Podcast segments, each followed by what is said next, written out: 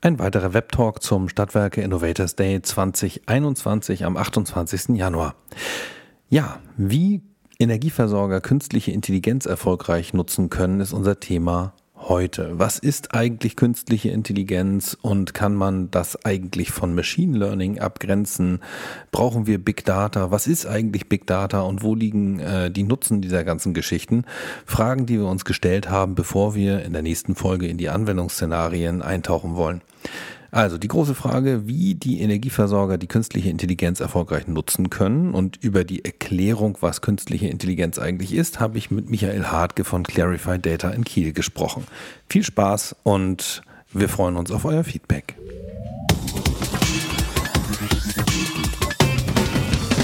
Hi, moin, moin. Michael Hartke, heute wieder bei uns, äh, KI-Experte aus Kiel, Clarify Data. Und wir wollen heute über Erfolgsfaktoren der künstlichen Intelligenz sprechen.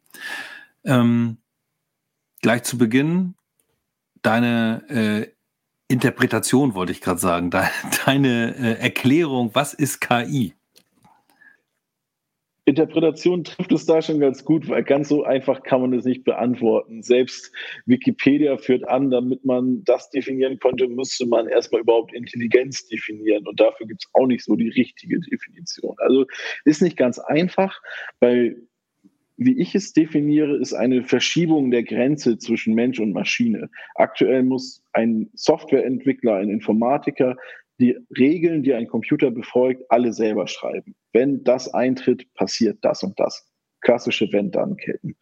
Diese Bedingungen oder diese Regelwerke können mittlerweile durch maschinelles Lernen von der Maschine selber herausgefunden werden. Und so verschiebt sich diese Grenze weg vom Menschen hin zur Maschine, dass immer mehr selbst von der Maschine stattfinden kann. Dabei muss aber immer noch sehr viel vom Menschen stattfinden. Aber das ist das, was maschinelles Lernen so ausmacht.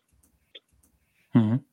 Okay, also äh, impliziert im Grunde genommen auch schon, äh, dass es am Anfang immer auch mit einer, mit einer menschlichen Tätigkeit beginnt, im Grunde genommen, bevor die Maschine Stück für Stück schlauer wird und irgendwann möglichst viel äh, an intelligenter Leistung übernimmt. Genau, das ist auch in allen großen Showcases, die es so auf der Welt gibt. Irgendwie IBM, Watson gewinnt Jeopardy und Co. Da wurde das Ding vorher über Wochen, Monate für verdammt viel Geld trainiert. Und ja, dann schafft es das halt, aber wenn man den Aufwand reingesteckt hätte, hätte man auch ein ganz schönes Team von Menschen, das äh, auch Jeopardy gewinnen könnte. Alles klar. Ja, ähm, Kontext Stadtwerke. Äh, warum ist das Thema denn überhaupt relevant aus deiner Sicht? Natürlich, weil es unglaublich viele Mehrwerte mit sich bringt, die vielleicht noch zu finden sind. Weil aktuell ist es halt wirklich so, alle sprechen darüber. Es ist auf jeder Veranstaltung zu hören, mit KI neue Geschäftsmodelle, mit KI zu besseren Prozessen, mit KI mehr Gewinn.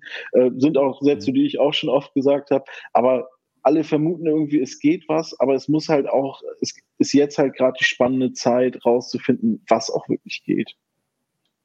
Mhm. Okay, also auch noch ein bisschen äh, Forschergeist gefragt, um überhaupt mal rauszufinden, was, was überhaupt da für Schätze verborgen sind äh, hinter der Anwendung von KI. Ähm, wo, wo stehen denn die meisten EVO, wobei das natürlich, okay, gibt es da sehr, sehr viele unterschiedliche, große, kleine, äh, mit, mit vielen und mit wenig Kunden. Ähm, aber so insgesamt, was, wie ist da deine Einschätzung? Wo steht die Branche? Hm, du hast gerade schon äh, das Wort Schatz aufgegriffen und so ein Schatz ist ja meist ein bisschen versteckt. Und so würde ich auch noch den KI-Einsatz bei den meisten Versorgern einschätzen. Ja, Interesse ist da, ähm, oftmals aber wirklich alte IT-Systeme, die das erschweren und dementsprechend ist es wirklich oft noch in den Kinderschuhen. Ähm, mhm. Das ist relativ ähnlich auch zum Mittelstand, da steht es auch noch in den steckt es auch in den Kinderschuhen. Das heißt, da ist auf jeden Fall noch was, auf das man aufbauen, wo man was gestalten kann. Hm. Und wie fängt man denn an? Also wenn man, okay, wir sind in den Kinderschuhen, aber irgendwie muss ich so einen Startpunkt finden. Wo, wo siehst du da welche? Hm. Wenn ich so die Projekte der letzten Zeit mir anschaue, der letzten Jahre, ist es so, dass man auf jeden Fall ein konkretes Problem haben sollte. Man sollte nicht einfach KI als Selbstzweck definieren und munter loslegen, weil dann kann man einfach Gefahr laufen, dass man am Anfang zwei, drei schlechte Cases erwischt und auf einmal heißt es im ganzen Unternehmen, das bringt nichts. Also hm. ich da wirklich schon so, man muss erstmal ein Problem finden, weil dieses maschinelle Lernen oder KI ist ein Tool, was mir dabei helfen kann, ein Problem zu lösen. Das heißt, ich brauche diesen Schmerz, wo ich die Vermutung habe, dass da in den Daten etwas zur Lösung schlummert. Und damit eng verknüpft ist es auch, dass ich erstmal eine Idee haben muss, was geht überhaupt mit Daten und was auch nicht. Und da gibt es wirklich tolle, kostenlose Kurse auf Udemy und anderen Portalen, da jetzt einmal genannt der AI for Everyone Kurs von John Ng. Das ist einer der Chef Google KI-Entwickler, der einen sehr guten hm. Kurs gemacht hat, geeignet für Kaufleute und Ingenieure, um erstmal einen Einstieg zu finden. Also wenn man da Kapazitäten selber hat oder eine Stabsstelle, die für Innovation ausgerichtet ist, gerne mal so einen Kurs abbilden lassen. Das mhm. ist auf jeden Fall ein wichtiger Punkt. Ähm, lass mich kurz überlegen.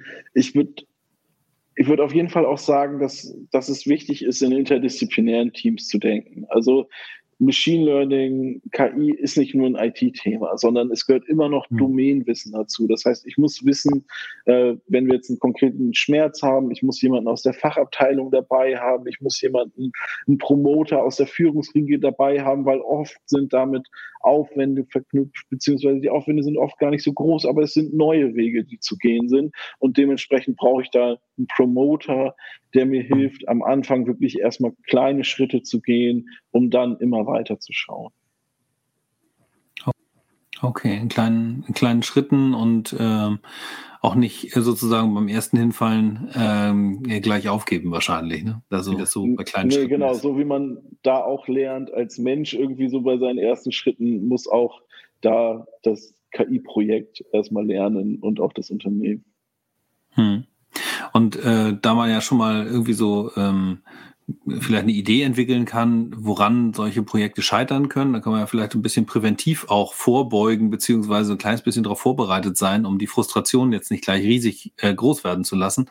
Was sind so äh, aus deiner Erfahrung Punkte, die so ein Projekt ins Zittern geraten lassen oder aber sogar scheitern lassen? Mhm. Also ein Punkt, den es einfach immer, der immer problematisch ist, sind Datensilos. Das heißt, gekapselte Systeme, wo man nicht an die Daten rankommt. Man vermutet, dass es da tolle Erkenntnisse daraus geben könnte. Man mhm. darf oder man kommt wirklich einfach nicht ran, weil es keine Schnittstelle gibt, weil die Datenbank nicht offen ist.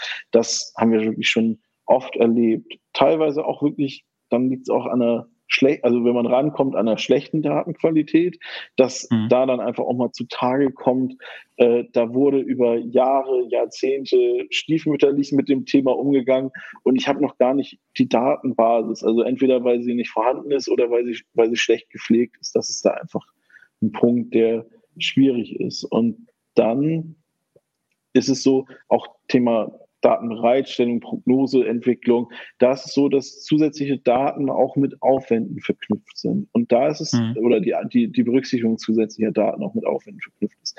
Und oft tritt man gegen Heuristiken, Erfahrungen von, von, von langjährigen Mitarbeitern an, die auch ein Gefühl dafür haben, was richtig ist oder falsch.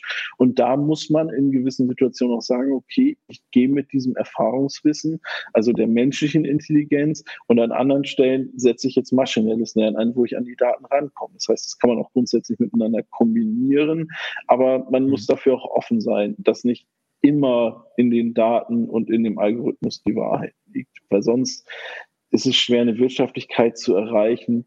Ähm, mhm.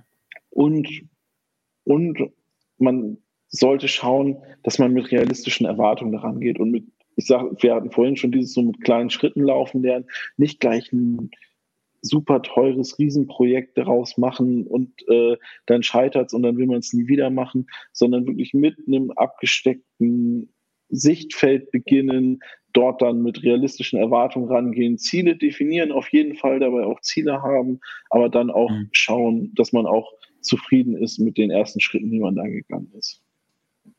Okay. Ja, vielen Dank. Also wenn man es dann nochmal so zusammenfasst, was du gerade schon eigentlich gemacht hast, haben wir eben tatsächlich die Zielsetzung ähm, und, und die Anwendungsfälle, äh, die interdisziplinären Teams und den, den Dialog untereinander.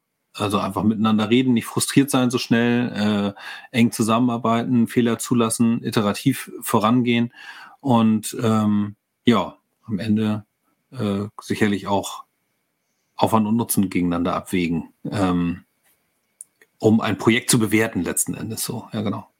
Ähm, ja, gut, das, ich glaube, das soll es für heute gewesen sein, also zumindest für den Moment. Ähm, wir äh, schauen mal, dass wir das ganz bald erweitern und äh, verlängern. Und da haben wir noch ganz viele andere Themen, was äh, Anwendungen innerhalb der Energieversorgungsbranche angeht, was Kundenbindung, was Marketingdaten und so weiter angeht. Ich glaube, da können wir noch eine ganze Menge spannende Sachen erzählen oder uns erzählen lassen vielmehr. Ähm, hab vielen Dank, äh, Michael. Schöne Grüße nach Kiel. Ja. Gibt es noch was ja. zu ergänzen? Danke dir auf jeden Fall. Ähm, und äh, ich freue mich auf jeden Fall auf die nächsten Gespräche. Alles klar. Vielen Dank und bis bald. Bis bald. Ciao. Ciao.